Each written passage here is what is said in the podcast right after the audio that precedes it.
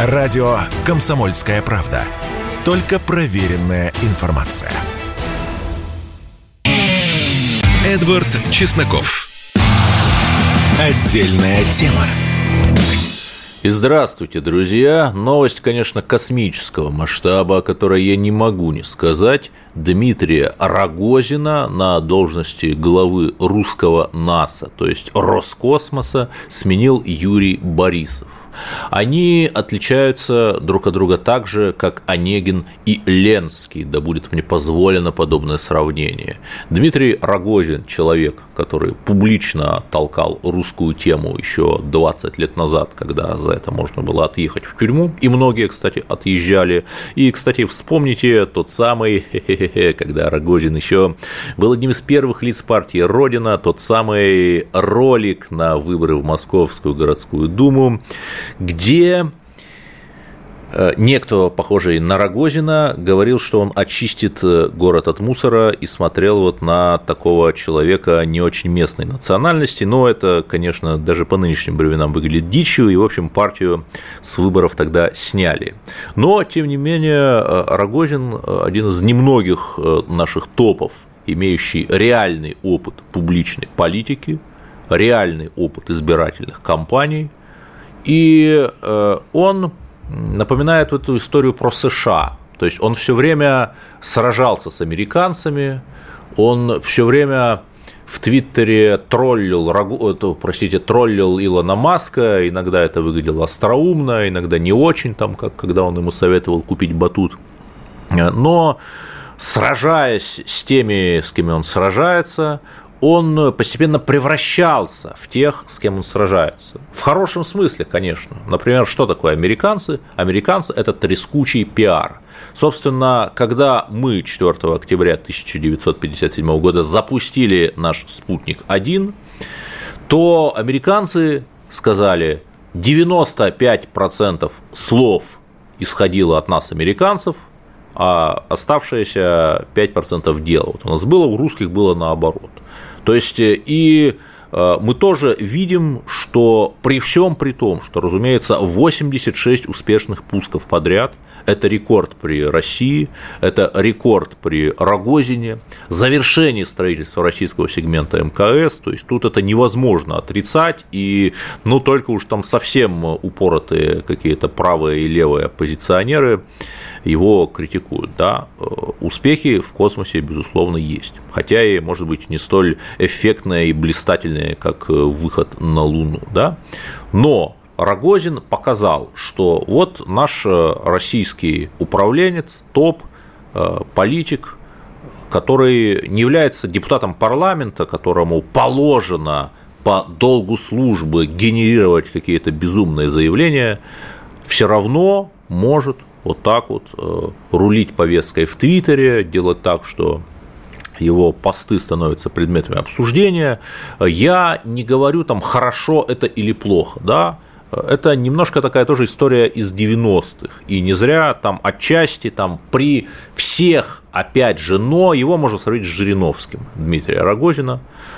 И вот Жириновский ушел в буквальном смысле, ушла эпоха, и сейчас тоже вот прошлые эти политики, да, из 90-х, из нулевых, тоже вот куда-то уходят. Пока что непонятно куда, ходят разные слухи о новых назначениях Рогозина, может быть, там посол э, куда-нибудь, посол на Украину, кстати, была бы интересная вероятция, или куратор вновь воссоединенных территорий там в формате полпреда, почему нет? Ну, посмотрим, куда его назначат, это тоже будет много значить, простите за тавтологию. Э, но очевидно, что вот этих политиков предыдущего формата, э, такого там Жириновского условного, да, хотя он чуть на поколение моложе, но все равно что-то между ними вообще есть. Они вот куда-то отходят. И их заменяют политики-технократы, да, даже вот Медведев, э, который, в общем, с момента прихода на президентский пост генерировал запоминающиеся заявления, тоже активно использовал Твиттер, вот это его «свобода лучше не свободы» и другие фразы. Даже, в общем, Медведев тоже последние годы тихо отставлен на, в общем, непримечательную должность. Что не мешает ему, конечно же, активно, активнейшим образом выступать в телеграм-канале. Ну, кто там еще, Рашкин тоже, да, вот э, яркий политик, как бы к нему не относиться, я сам его критиковал, ну, вот тоже вот куда-то вот иных уж нет, а те далече, да. И кто их сейчас заменяет? Тут интересно э, поговорить о Юрии Борисове, то есть это совершенно другой политический стиль. Другой – это не значит хороший, это не значит плохой, это значит другой – как смена неких политических поколений. Причем понятно, что они с Рогозиным одногодки, и как поколение я имею в виду управленческие подходы. А, совершенно не публичный человек, то есть я там не вспомню ни одной какой-то фразы яркой а, Юрия Борисова, я не знаю, там активен ли он в Твиттере, но если мы этого не знаем, можно сказать, что его там нет. Человек абсолютно не публичный, человек э, почти четверть века э, проработавший во всевозможных полусекретных войсках, человек, э, даже пары интервью, которого мы не припомним, хотя какие-то формальные интервью были, человек, который занимал такой тоже непубличный пост. И что мы видим? Мы видим, что вот эти калибры, по сути, ракеты калибра, которые, по сути,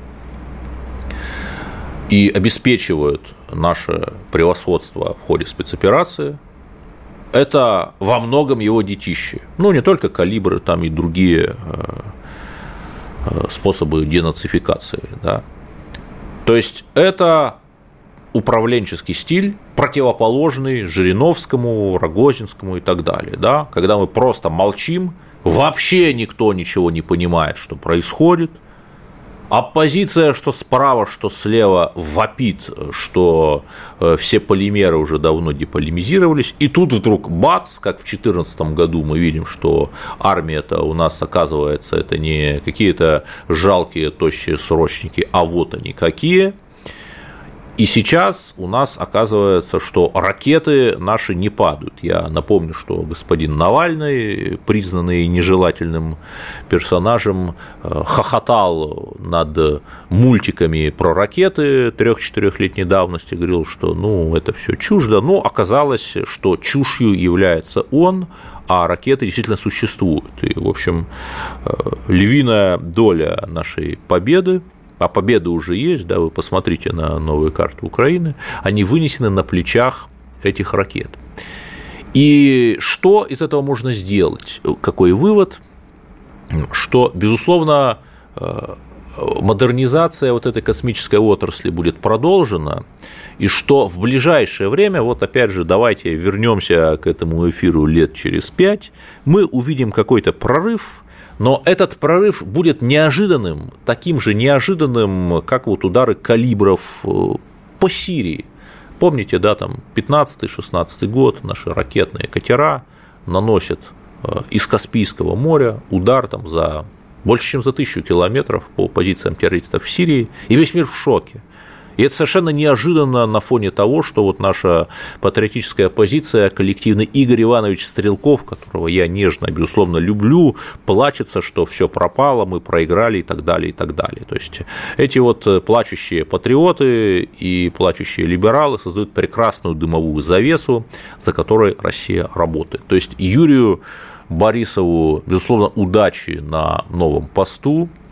Я абсолютно не удивлюсь, если там вдруг мы узнаем, что вау, русские на Луне высадились, причем постфактум тихо высадились, прилетели, улетели, и об этом там какой-нибудь э, пресс-релиз э, на последней странице газеты «Красная звезда».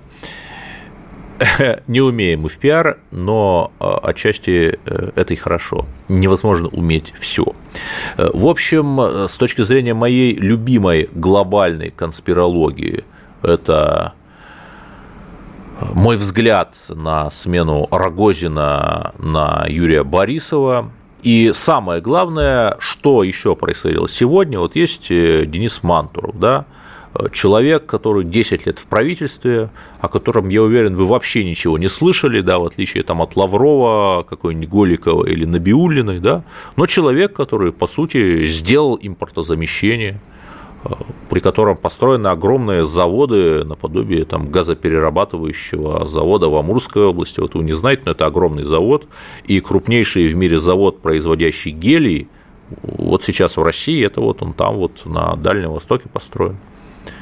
В том числе с помощью Мантурова глава Министерства промышленности и торговли, я напомню, если кто совсем не слушает радио и не знает. Так вот, он сегодня выступал в Госдуме, в Госдуме одобрили после его выступления назначение его уже на пост вице-премьера, то есть повышение. То есть что мы видим? Опять вот это вот э, я бы это назвал негромкая технократия. То есть, когда мы не кричим, не бьем себя по лбу, не делаем зажигательные ролики, не рассказываем о перемогах, как это делает известно кто, а просто тихо работаем. Вот это, еще раз, я не считаю такой управленческий стиль идеальным, но очевиднейшим образом вот и Борисов, и Мантуров мы видим – смена поколений управленческого стиля. Это все невероятно интересно наблюдать на самом деле. Мы живем в очень интересное время.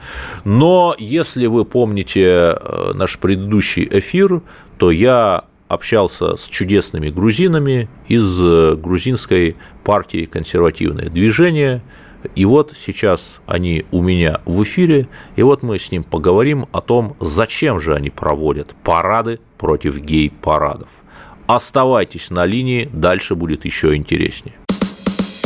Радио «Комсомольская правда». Никаких фейков, только правда.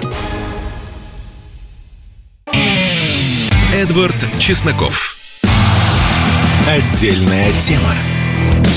И напротив меня в студии радио «Комсомольская правда» специальный гость Георгий Кардава, председатель грузинской партии «Консервативное движение». Партия молодая, но уже отметилась ярчайшими акциями, например, парадом против гей-парадов, который прошел в Тбилиси 2 июля, о котором вы, наверное, слышали. И вот Георгий вас э, грузинские медиа уже назвали там фашистом, э, э, угрозой для демократии, там агентом Кремля и так далее. Вот как это?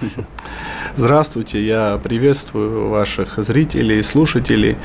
Ну, это стандартная либеральная мантра, когда любая политическая сила, которая выступает э, против э, либеральных глобалистских ценностей, они всегда придумывают подобные тексты, подобные обвинения, что мы, например, в Америке, там, в Европе тоже то же самое, там этих людей традици... традиционалистов. Ну, трампистов там, да, трампистов, говоря, да. да, условных там. Не только, например, в Америке, в Европе же тоже так там Э, право консервативные силы и лево, э, левые даже, которые выступают против этих глобалистских сил, их э, обвиняют там, то там, со связями в, в Кремле. И, ну, подобная, подобная тема и у нас в Грузии.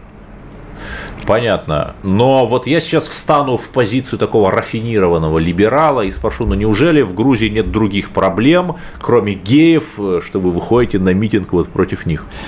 Э, ну, это стандартное тоже их любим, это любимый их аргумент, что вот эти люди существуют среди нас, э, у них тоже есть свои э, какие-то фундаментальные права, мы против прав Э, ничего не имеем. Но тут э, совсем другое. Одно – это право на существование, право на элементарные какие-то э, блага, а второе – это пропаганда и нормализация патологических, патологических явлений. Мы считаем, что э, то, что они приносят в общество, это рушит общество, потому что э, это, это, это неспроста же они э, вроде бы в христианской Грузии, где э, традиционные ценности там это веками существовались и существуют, они же не, не зря же все это пытаются внедрить в общество, потому что без вот этого они не могут создать то общество, э, которое для них идеально. Это, так скажем, для либералов это ЛГБТ-комьюнити, это такой новый пролетариат. Пролетариат 21 века. Без, без, э, без нормализации вот этого всего не может существовать их повестки, повестки дня. Хорошо, а вот э, правда ли, что Евросоюз, в который пытается вступить Грузия, ставит обязательным условием э, либерализацию и легализацию вот всех этих перверсий, если ты хочешь туда вступить? Это главное, это, это основная тема. Нам дали, точнее, нашему, нашему правительству дали 12 пунктов для того, чтобы получить статус статус. Смысле, Еврокомиссия. Еврокомиссия, да, ага. чтобы получить статус. И э, среди вот этих 12 пунктов один из основных э, это был, конечно, либерализация э, этих меньшинств, ну, это понятно, что легализация, в принципе, mm-hmm. это они максимально как-то рафинированно пытаются это такими беззубыми, так скажем, предложениями и э, словосочетаниями оформить, но все мы же понимаем, э, у нас есть огромный опыт Запада, как это все происходило поэтапно, а мы не хотим это в своем обществе внедрять. У нас, давайте все-таки закончим уже про геев, да, да. у нас э, даже патриотические СМИ говорят, что что в Грузии вот все яро, злобно, антироссийски настроены широкие массы. Это правда? А, нет, это неправда. Даже я вам открою тайну. Даже по социальным, э, социаль, всякие эти же бывают, э, МПОшные, либеральные, так скажем, опросы. И по даже ихним опросам 30% грузинского общества – хочет вступить э, даже в те зоны, которые существуют в России. Я имею в виду это УДКБ и Евразийский, Евразийский союз, союз, экономический да. союз. Да, да, да. Это 30%, это, это ихнее.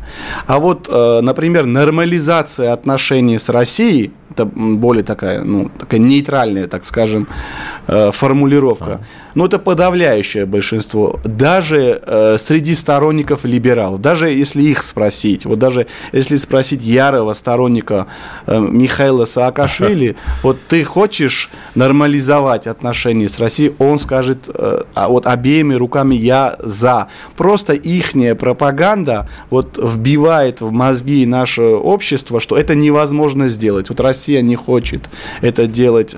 Россия э, всегда будет против такого диалога. И э, по факту это невозможно сделать.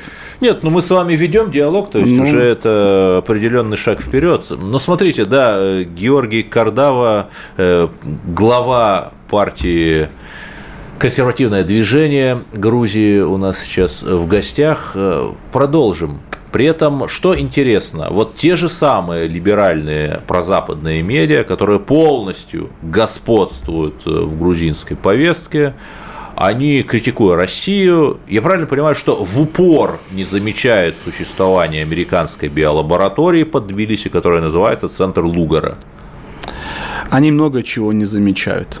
Вот, например, э, недавно госпожа Келли Дегнан, это глава, ну, это посол Америки в, нашем, в нашей стране, она прямо, буквально вот декларированно сказала, что наша партия не должна существовать в Грузии. Ну вот, ваша партия консервативное движение. Да, это представитель демократической страны да, говорит, что вот такая-то партия не должна ну, существовать. Э, когда мы, э, например, все вместе э, возникли, так скажем, на обломках советского, постсоветского союза, когда, ну, каждое вот это государство, вот все 15 государств строили свой суверенитет, никто не мог себе представить, что мы э, мы окажемся в той ситуации, когда э, посол другого государства, который даже не граничит с нами, это за океаном, на другом материке, будет так агрессивно, так прямо, ну, э, бесцеремонно э, вмешиваться в наши внутренние суверенные дела. Это, это очень прямо злит общество. Да, я просто тоже поделюсь своими воспоминаниями. Я 87-го года рождения, и для меня, как и для всех советских и постсоветских детей, еще заставших какие-то рудименты советской цивилизации, слово «грузин» было синонимом слова «богатый человек». Вот серьезно, то есть грузины всегда были богатые. У наших там соседей грузин всегда были явства на столе, то есть у них вот всегда было что покушать. Ну, то есть, ну, ну реально вот грузины хорошо жили в СССР. Э, да, так скажем, э, Грузия это была здравница да, Советского Союза, э, так как границы так, этой большой страны или сообщества были, в принципе, недосягаемы для среднестатистического гражданина, все люди отдыхали в теплые края и... Ну да, в Сухуми, в Пицунду, там, да, в Гагру. Гаграх. И Грузия это была... В Батуми. Да, например, для какого-нибудь жителя, там, э, не знаю, там, Мурманска, это был рай на земле. Да, да, да. Но я 89-го года рождения, мы продукты 90-х, э, да, но я вот это знаю от, э, так скажем, старших, от родителей, и, в принципе, это понятно логически. Да, но несмотря на все это, такая огромная страна разрушилась, и сегодня мы, в принципе, даже не имеем нормальных отношений. Это, это мы да, дум... даже посольских отношений нету. Да, То никаких есть, отношений там нету. нашу секцию там представляет секция, секция интерес. Грузии при посольстве Швейцарии, да. то есть вот до того же дошло. Ну и абсолютно в противовес э, вот действующим грузинским мейнстримным партиям, там грузинской мечте, единому национальному движению, вы выступаете за нормализацию отношений с Россией, даже за некий консервативный союз с ней. Да, да, мы однозначно, декларировано. Мы э, недавно, как политическая организация, официально оформились, но в Грузии немножко другая специфика политической жизни, чем в России у нас э, э, среднестатистический политик э, ну, ничем сильно не отличается от, от обычного гражданина. У нас такая немножко другое общество. Это э, много чем э, обусловлено. У нас маленькая страна, все друг друга знают. Потому э, вот мы, в принципе, э, новая, так скажем, сила – Э, и э, сила, которая идеологически э, обусловлена в первую очередь, это мы считаем, что христианские ценности, традиционные ценности, культурные ценности нашего общества, против, против чего открыто выступает Запад и прямо уничтожает в нашем государстве, это для нас неприемлемо. А Россия сегодня не только потому мы хотим дружить с Россией иметь какие-то стратегические отношения, что-то для нас выгодно и прагматично. Это, это понятно, это прагматика и э, хладнокровные, так скажем, какие-то мысли, это да, одно. 30 секунд до конца. Да, мы считаем, что Россия сегодня против глобалистского мира. Э, Россия в авангарде вот этого сопротивления, ага. И мы хотим в этом сопротивлении э, нужную Георгий сторону. Георгий Кардава, председатель грузинской партии «Консервативное движение» у нас был на линии. Продолжим говорить о главных темах дня. Если тебя спросят, что слушаешь, ответь уверенно. Радио «Комсомольская правда». Ведь Радио КП – это самые оперативные и проверенные новости. Эдвард Чесноков. Отдельная тема. И мы продолжаем наш беспощадный эфир. Почему же евро стал в какой-то момент стоить дешевле доллара? Интересно просто, да? Почему вообще Евросоюз разваливается? И это говорю не я. Я сейчас вам одну цитату скажу, а вы попробуйте догадаться, кто это там. Какой-то завсегдатай Э, кремлевских телепрограмм, например, да, может, какой-нибудь э, политолог э, комсомольской правды, ну вот кто, подумайте. Санкционная политика не оправдала возложенных на нее надежд и имела обратный эффект. Сначала я думал, что мы выстрелили себе в ногу, но сейчас кажется, что европейская экономика выстрелила себе в легкие и теперь задыхается. Это Виктор Орбан, друзья мои, э, премьер Венгрии. Забавно, что он начинал как такой правоверный либерал-сарасист, буквально там ходил в эту школу Сороса в молодости, там сражался с коммунизмом и в кавычках русской угрозой, а вот сейчас так немножечко перевернулся. Это забавно, да? Но и он абсолютно прав, и ему нечего терять. Вот мы видим. То есть уже лидер европейской державы, не последний, говорит, что что-то не так с этим Евросоюзом происходит. А Евросоюз параллельно грозит ему, вдумайтесь, за принятие закона против гей-пропаганды. Для детей, да? Вот если у вас крепкие нервы, вы врубите в Ютубе Drag Queen Show. Это когда приходит э, трансгендерное какое-то существо, мужчина в юбке, в буквальном смысле там или что-то другое, и детям э, в школе рассказывают, что вот как хорошо, что вот э, есть такие вот особенности на Земле, да? Это реально вот в США происходит, в Европе, да? И Евросоюз говорит, нет, мы будем продвигать эту пропаганду, как будто других проблем Э, у него нет, да? Э, вы скажите мне, а чем это отличается от Советского Союза? Вот мы говорили о хорошем Советском Союзе, да, с э, Георгием в прошлом блоке.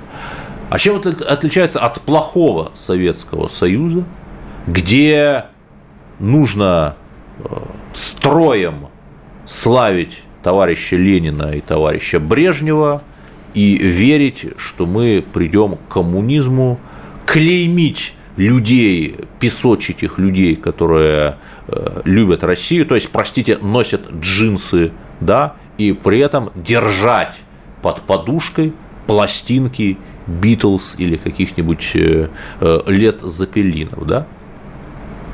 Ничем же не отличается. Абсолютно ровно та же самая идея, ровно та же самая пропаганда, как вот нам рассказывали, что как это говорится, ярко светит солнце над Лондоном, но не радует оно простых лондонцев. Вот прям мем такой из вот этой семидесятнической и восьмидесятнической международной журналистики. И если вы там полистаете какую-нибудь газету Guardian или New York Times, вы увидите ровно то же самое, только вот про Россию. И когда на полном серьезе Байден говорит – что вы платите путинский налог. Это Путин поднял вам цены. И призывает закрепить цены на бензин. Потому что, на минутку, рыночная экономика, в рыночной экономике достаточно сложно регулировать цены, особенно в условиях дефицита чего-либо. Посмотрите на Венесуэлу, где в худшие годы реально была, даже туалетной бумаги не было. Да? И как только, ну, вы, э, господин Байден, вы назовите свою страну социалистические Штаты Америки с плановой социалистической экономикой, там, э, с борьбой, вот, э, как сказал мой собеседник, за права пролетариев, каковыми пролетариями там являются всевозможные сексы, расовые и гендерные меньшинства и так далее, да, все, вы называйте вещи своими именами. Так, по крайней мере, будет честно. Ну, к Байдену, конечно, обращаться бесполезно. То есть человек уже э, приземлившись в Израиле, сказал, что Холокост это была великая гордость.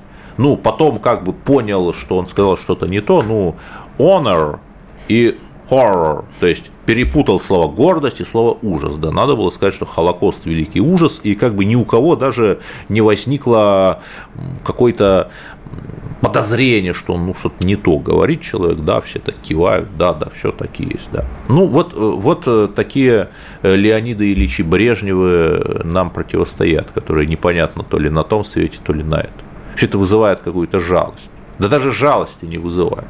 Запад сам себя привел к своему нынешнему состоянию. Запад сам добился того, как справедливо сказал Орбан, что накинул себе на шею эту петлю. Мы уже видим, э, что я не хочу от вас э, заниматься каким-то э, шапкозакидательским грудибиением. У нас там есть инфляция.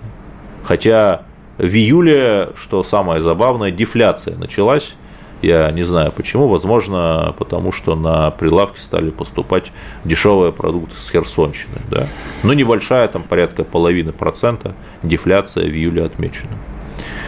У нас э, Мантуров сегодня выступал, говорил, что ну, падение обрабатывающей промышленности из-за разрыва импортно-экспортных цепочек 6% будет. Но подождите, э, падение экономики США, мощнейшей экономики в мире, сейчас прогнозируется на уровне минус 2% в год. Это и то, если кризис не будет усугубляться. Я открываю немецкие газеты, там новое слово – либеральный новояз, рационирование.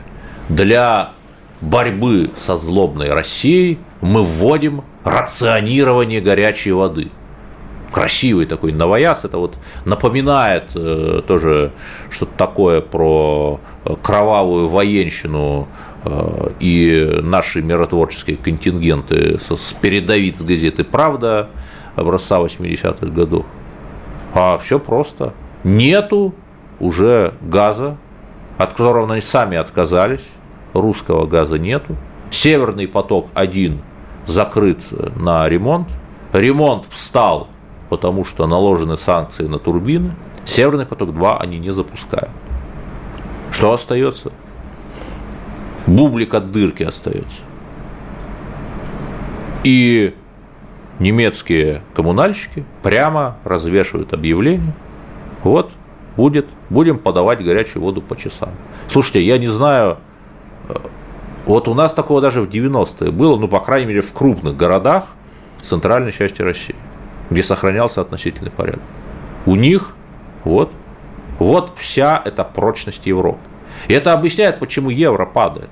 Кстати, э, что интересно, если вы посмотрите, он же когда-то там был вообще до полутора долларов за евро доходил. И вот если вы посмотрите график, просто вбейте там в Яндексе е, э, курс э, евро к доллару, то вы увидите, что первое такое заметное его падение, просадка относительно доллара, началась как раз в 2014 году, когда были введены санкции, когда конкурентоспособность э, европейской промышленности стала падать, и, в общем, единственная возможность хоть как-то сохранить эту конкурентоспособность, потому что чем меньше дешевых энергоносителей наподобие российского газа там, или э, других ресурсов нефти, тем э, хуже для обрабатывающей промышленности Европы. И чтобы хоть что-то сделать, вот э, была такая плавная девальвация евро, как мне кажется, да, э, и он э, очень сильно, опять же, просел вот тогда, начиная с 2014 года, по отношению к доллару. Ну и сейчас он уже просел окончательно. И понятно, что этот евро никому не нужен. Да, можно, наверное, сказать, что дешевый евро – это хорошие, хорошие экспортные перспективы, но опять экспортные перспективы куда?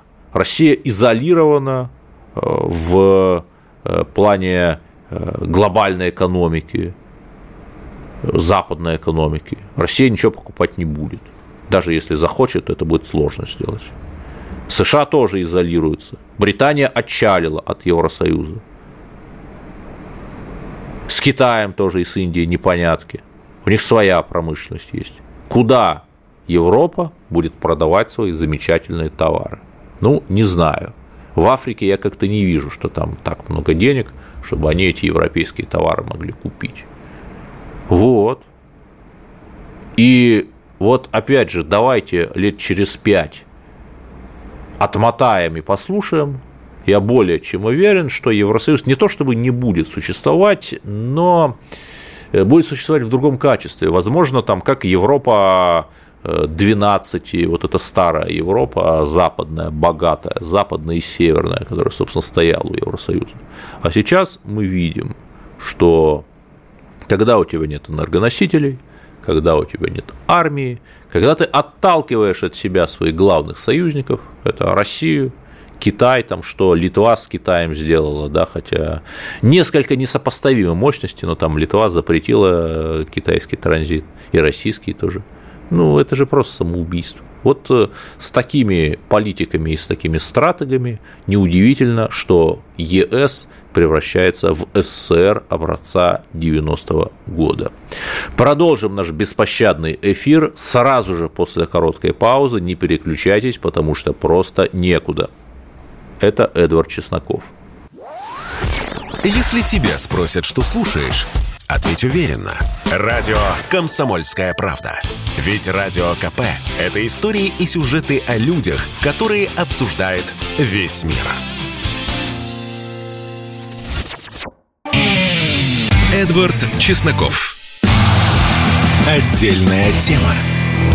Продолжаем наш беспощадный эфир. Он э, в финальную стадию притекает. Я все-таки, Саша, позволения продолжу про Германию. Да, я знаю, вас немного раздражает, когда все постоянно склоняют международную повестку и не говорят о проблемах России. Например, э, в Белгороде под шумок Э, происходящих известных всем событий э, троллейбусы закрыли. В конце этого месяца э, последний троллейбус выйдет на последний маршрут. Хотя в Севастополе троллейбусы прекрасно работают. В Минске троллейбусы работают, там пускают троллейбусы с динамической подзарядкой. Там в центре проводов нет, а потом он выезжает за площадь Победы и поднимает рога, и дальше вот едет и заряжает аккумулятор. Ну, в Белгороде, видимо, своим путем идут. Будут коптить небо этим самым углеродным следом. Так вот, давайте об этом самом углеродном следе. Значит, Анналена Бербок, это я напомню, глава МИД Германии, ну, каждая страна имеет того главу МИДа, который она заслуживает. Вот у нас Сергей Викторович Лавров, у них Анналена Бербок. После саммита Большой Двадцатки на Бали прилетела, нет, шутки про солнечное не будет, в Палау или на Палау. Это острова в Тихом океане, которые когда-то принадлежали Германии. Колонии ее были. Ни один немецкий министр за 120 лет э, э, это самое, эти самые, эту самую Палау э, не посещал, и тут только она прилетела. Делает, ну жаль, что тут радио вы не видите, ну делает такую э, Ким Кардашьянинную фотосессию на белом песке посреди синего моря в зеленом платье, но она же из партии зеленых. Понятно, да? Символизм такой, дешевенький, правда. Она, значит, протестует против глобального потепления. Из-за какового глобального потепления уровень океана растет на 4 миллиметра в год и лет через 50 поглотит Палау, если все продолжится. Параллельно Германия закрывает АЭС, вообще все АЭС, отказывается от российского газа, о чем я говорил в прошлом блоке, и поскольку воду греть как-то надо, ну не мускульной тягой же ее греть, не осликов же катать в тележках, расконсервирует угольную промышленность. А уголь при его сжигании образуются те самые парниковые газы в астрономическом количестве. Эти самые парниковые газы вызывают подъем океана из-за глобального потепления на 4 миллиметра в год, и Анналена Бербак плачется на Палау из-за глобального потепления. И ни у кого в немецкой элите это не вызывает какого-то даже хотя бы подозрения, что нет ли тут логических нестыковок. Хотя нет, вызывает. Вот есть такой Петр Быстрон, депутат от партии «Альтернатива для Германии». Мои старые читатели, может быть, его помнят. Он периодически дает интервью «Комсомольской правде».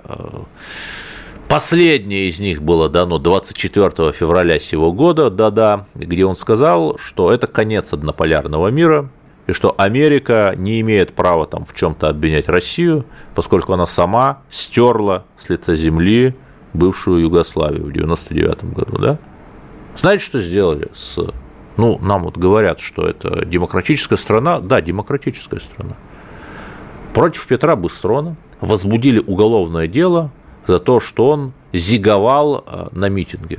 Знаете, я посмотрел видео с этого митинга, где он выступал, и немецкие журналисты независимые посмотрели видео, увидели там просто жест раскрытой ладонью, э, вывалили уйму фотографий с Меркель и Шольцем, где в ходе непроизвольного, непроизвольной жестикуляции ее на стоп-кадрах тоже видно, что как будто она зигует. Ну вот, Петра Быстрона за это будут судить. Ранее его уже пытались судить за то, что он написал на Фейсбуке, что нынешние фашисты э, называют себя антифашистами. Видимо, это преступление э, в нынешней Германии. Понимаете, да? Вот э, немногих немецких политиков, и не только немецких, европейских, которые сохраняют трезвую голову, и просто из чувства экономического самосохранения говорят, что надо дружить с Россией и получать газ из России, вот их умножают на ноль. Вот так вот. И знаете что? Мне вас не жалко, господа европейцы. Вы сами привели себя в то грязное и дурно пахнущее стойло, в которое вы себя привели. За сим я всем пожелаю хороших выходных, поблагодарите своих родных, что они вас любят, скажите, что вы любите их, и самое главное – верьте в победу России и слушайте радио КП, конечно же. Эдвард Чесноков. Отдельная тема.